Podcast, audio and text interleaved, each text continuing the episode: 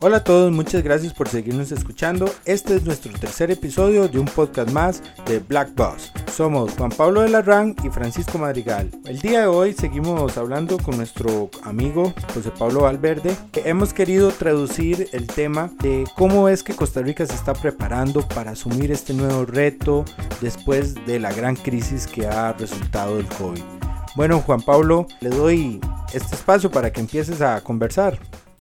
Aquí hay un tema importante, Fran, y son dos cosas. Una muy coyuntural, que son los efectos que estamos teniendo con la pandemia. Está, cómo esta pandemia está moldeando la situación, digamos, de la digitalización, el big data, la automatización, qué es lo que está haciendo nuestro país en esto, ¿verdad? Y bueno, para nadie es un secreto y que ya se habla de que esta es una década perdida para América Latina y Costa Rica no es la excepción de la cantidad de personas que han dejado sus estudios, que han, eh, digamos, postergado la obligación o el deber de estudiar, de salir adelante, de buscar una profesión. Y bueno, ¿qué significa eso para el país? ¿Qué efectos tiene para el futuro, verdad? ¿Va, va a ensanchar la brecha de desigualdad? Porque eso es una pregunta súper importante. Y además, ¿qué significa para que el Estado eh, siga teniendo, digamos, ese rol importante en dirigir las fuentes de empleo, la producción como tal? ¿Qué hay un tema que el país no ha sabido abordar y son dos cosas. Es el cambio climático y no le hemos terminado de entrar como se debe, a pesar de que somos un país de vanguardia. Pero cuando me refiero a cambio climático es que estamos haciendo para descarbonizar realmente nuestra economía, ¿verdad? Ese plan del, del gobierno, pues por lo menos se presentó, pero no, no se ha visto mayor logro como tal. Y lo segundo es la automatización. ¿Qué vamos a hacer cuando las fuentes de empleo o el mercado internacional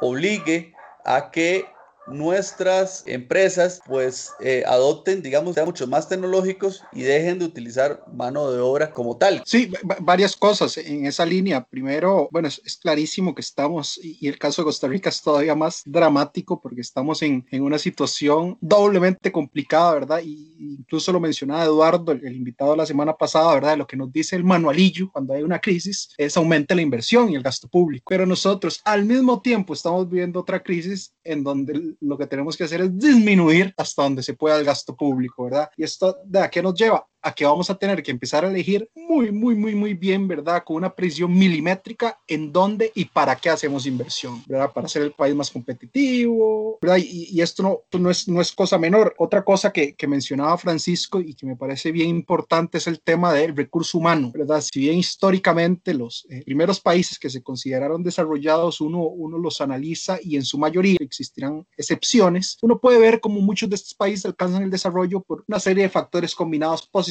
geográfica, recursos naturales, inclusive un pasado imperialista que les permite el acceso a otro montón de cosas, pero este, esta, esta misma situación se ha revertido quizás en los últimos 60, 50 años, y cuando uno empieza a analizar a, los países que han logrado salir de la renta media, alcanzar realmente a ser considerados un país desarrollado en, en, los últimos 50, 60 años, uno ve que ya no dependen de esos factores necesariamente. Y países, por ejemplo, como Singapur son el perfecto ejemplo de cómo el nuevo camino para alcanzar el desarrollo es a partir del recurso humano, ¿verdad? Y, de mejorar la competitividad de un país. Eh, y, en esta línea, ¿verdad? Eh, hay, hay, que hacer y hay que aprovechar las crisis, ¿verdad? Nuestro país, yo creo que, que, es clarísimo que necesita reformarse en montones de cosas, ¿verdad? Nosotros tenemos un país que es, que es bien particular porque somos, y quizás esto es, es algo relativamente nuevo, hace 50, igual 60 años, nos empezó a dar miedo a hacer cosas nuevas, eh, nos empezó a dar miedo ser los primeros en hacer algo. Eh,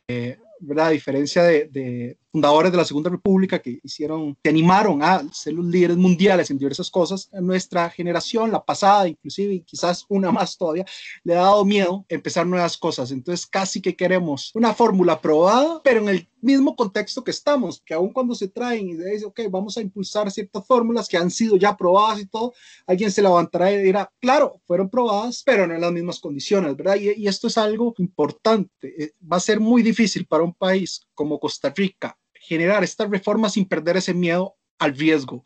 Y, digo el riesgo porque al final de, eso se trata la, la, innovación, ¿verdad? Hay que tomar ciertos riesgos. Que estás tirándole a, a, puntos muy buenos, porque ya estás hablando de tomar la iniciativa. Esa, esa iniciativa que estás hablando creo que, que falta, que está muy claro eh, en otros aspectos. La semana pasada lo hablábamos también. Y quiero, quiero rescatar algo de lo que estás diciendo. Esa es la preparación de lo que nosotros tenemos que ir viendo en esta revolución industrial, cuarta revolución industrial que estamos sufriendo. Y esta cuarta revolución industrial se viene a agravar muchísimo más con todas las condiciones dadas por la crisis y por las mismas condiciones del coronavirus. ¿Cómo estamos enfrentando eso en términos educativos, José Pablo? ¿Qué es lo que estamos haciendo? Estamos hablando de competitividad y estamos hablando de preparación de las personas que van a asumir esos nuevos puestos de trabajo que vamos a traer. Pero ¿qué es lo que estamos haciendo para poderlos asumir? Y quisiera que nos hablaras un poco de eso porque sé que sos experto en eso, que estás trabajando en eso y, es una discusión muy rica que podemos traer aquí a la mesa. Sí, bueno, en, ese aspecto, ¿verdad? algo importante y, y en el aspecto en el que trabajo actualmente, específicamente que es la formación y capacitación, formación técnica y capacitación, pero tenemos varios retos, inclusive uno cultural, ¿verdad? Y es que no, sé cómo, cuál será la imagen que tienen ustedes de la, de la educación y formación técnico profesional, pero históricamente se ha visto como una opción de, de, segunda línea, ¿verdad? Para aquellos que no han triunfado en el sistema educativo, que no pudieron acceder a universidades, ¿verdad? Y, y como casi la última opción que tiene una persona, cuando lo que nos damos cuenta, y, de nuevo traigo el ejemplo de Singapur, es que, por ejemplo, el caso de Singapur, el 70% de las personas accede a la formación técnica y profesional, ¿verdad? Y, y nos damos cuenta que ya el camino de la formación técnica no es un camino secundario, sino que puede ser el camino primario o que puede ser un paso intermedio hasta la, educación universitaria, ¿verdad? Y, y, además la formación, en este caso la formación profesional, igual genera un balance que yo llamaría casi perfecto, ¿verdad? Porque las universidades al final nos preparan un poco para ser relativamente innovadores, para tener nuevas ideas, para discutir a profundidad ciertos temas, pero lo cierto, y, es, al menos en nuestro país, es que como profesionales tendemos a ser pocos productivos. Y no el sistema educativo formal universitario no nos da un enfoque de productividad. Cambio, la formación técnica profesional tiene ese balance perfecto entre la innovación y la productividad. Y esto es lo que han hecho algunos países y han descubierto y por eso es que han apostado a esto. Hay montones de cosas que tenemos que hacer. Hay, retos que nos trae la cuarta revolución industrial, como ya lo mencionabas ¿verdad? Y uno es la automatización de empleos, que sin duda va a pasar y, y que Costa Rica está igual en una posición muy incómoda. Por ejemplo, nuestro principal producto de exportación, ¿verdad? Que son estos instrumentos médicos, catéteres y demás que se hacen en montones de zonas francas del país, están en la escala más baja de la cadena de valor, ¿verdad? Esto que llamamos, se llama es, la curva de la sonrisa, ¿verdad? Donde se determina quién gana más, depende en qué lado esté de la curva. Nosotros estamos en el punto más bajo con, este, este punto. Ya más hablamos de puestos que requieren una calificación mediana, pero que están en riesgo de que sean altamente automatizables en los futuros años. E inclusive otros también, ¿verdad? Hay uno, y ustedes, al igual que yo, tenemos cientos de amigos que trabajan en, en, servicio al cliente para empresas extranjeras, eh, como Amazon, Sykes, ¿verdad? Y todas estas empresas, que desde ya se habla que van a ser los puestos, los de servicio al cliente, que van a ser más tendientes a automatizarse, inclusive ya uno mismo, ¿eh? a veces uno accede a un, una plataforma de al cliente y cuando se da cuenta está hablando con un bot, ¿verdad? Y, y esto hay que, hay que, tomarlo en cuenta aún en profesionales y que en esto instituciones como el INA tendrán un rol fundamental y es este gap o esta brecha que se abre entre las competencias que tiene una persona y las competencias que demanda el sector laboral, ¿verdad? Y montones de profesionales, este, este país ustedes tendrán, en el caso de Juan Pablo como abogado, inclusive tendrá todavía más compañeros desempleados y colegas desempleados que a veces lo que necesitan es un pasito más, una certificación, un idioma, una capacitación de 100 horas o algo así para alcanzar esas competencias, ¿verdad? Inclusive en países OCDE, alrededor de la mitad, todas las empresas tienen problemas para, para encontrar el personal que requiere para, para llevar sus operaciones, ¿verdad? Entonces, e, este tema también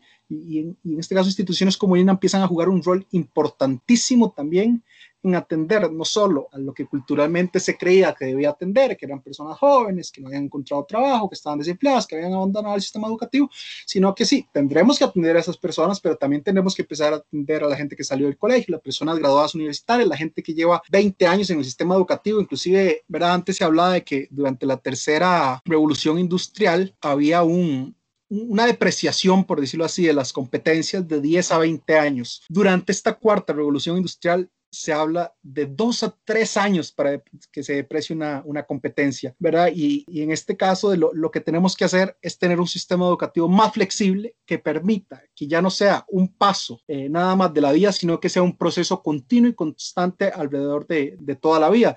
E inclusive, bueno, dentro de esto mismo nosotros, y, y esto ha, nacido a partir de un proceso de diálogo social en donde las personas, los diferentes sectores interesados, eh, empresarial, el sector social, sindicatos, cooperativismo, solidarismo y además nos dijeron un poco cuáles creían que eran las cosas que Lina debía mejorar. Y bueno, había un montón de cosas administrativas, pero habían también reformas legales que había que hacer. Inclusive ahorita en la Asamblea Legislativa se discute ya y está en plenario una reforma a la ley de Lina que justamente viene a darle esa flexibilidad para adecuarse a las demandas del mercado laboral, por supuesto con un enfoque de favorecer justamente a las personas que más lo necesitan. Bueno, nada más para, para cerrar, hay algo que, me, mencionabas, Francisco, y me parece vital. ¿verdad? Es, el tema de cómo aseguramos que haya empleo en el futuro, ¿verdad? Y cuando yo hablaba de, de la automatización, de servicio al cliente, las empresas de dispositivos médicos, no, no quiero ser alarmista, no, no creo y estoy seguro de que en cinco años no se automatizarán todos. Probablemente tengamos todavía un plazo razonable para poder adecuar las condiciones de nuestro mercado a lo que demanda el, el, el, mercado del empleo a nivel global. ¿Verdad? Sin embargo, eso es algo que tenemos que empezar a hacer, ¿verdad? Tenemos que empezar a apuntar casi que en operación arroz y frijoles, asegurar que en 10, 15, 20 años tengamos los puestos de trabajo necesarios aquí en el país. ¿A qué me refiero con esto? Y pues, tenemos que empezar a traer esas áreas que sabemos que serán la punta de lanza de esta cuarta revolución industrial. ¿Cuál es una manera, por ejemplo, de asegurar el arroz y los frijoles? Empezar a apuntar a que vengan empresas, pero que se traigan su investigación y desarrollo y que lideremos eso. Pero clarísimo, no lograremos que vengan si desde la parte educativa no se lidera, ¿verdad? Porque no podemos ir a decir a una empresa, hey, usted podría traer eh, como su departamento de investigación y desarrollo al país, pero que venga la empresa, le decimos, claro, no traemos nadie, que traje con ustedes. Y, y, eso es importantísimo, hay que empezar desde ya y esto tiene que ser liderado sin duda desde, desde la educación, de las universidades, del INA, desde el propio MEP, para generar el capital humano suficiente para ser atractivos para esas industrias. Yo, yo quiero finalizar Nada más diciendo la importancia que tenemos de empezar a dar este tipo de discusiones con los actores políticos propiamente, porque vamos a ver, aquí sabemos perfectamente que lo que no se discute, ah, digamos, en el ámbito político no llega a concretarse. Eh, podemos tener las mejores intenciones de que Lina sea esa institución que nos engancha al futuro para la revolución industrial, pero si nuestros partidos políticos no interiorizan y la clase política y nuestra sociedad no interioriza la relevancia que tiene la cuarta revolución industrial y el cambio climático, que son dos fenómenos que no están desarticulados, por el contrario, están íntimamente vinculados, no vamos a poder dar ese salto tecnológico y cualitativo en términos sociales para poder alcanzar, digamos, un cifras de bienestar compartido dignas eh, y poder sacar a esa cantidad de personas que tenemos en, la, en pobreza, ¿verdad? Que, que, ese, es el, ese es uno de los, de los porcentajes más significativos, siendo nuestro país eh, uno de los más desiguales de la región. Bueno, esto es todo por hoy. Muchas gracias a todos por seguirnos escuchando.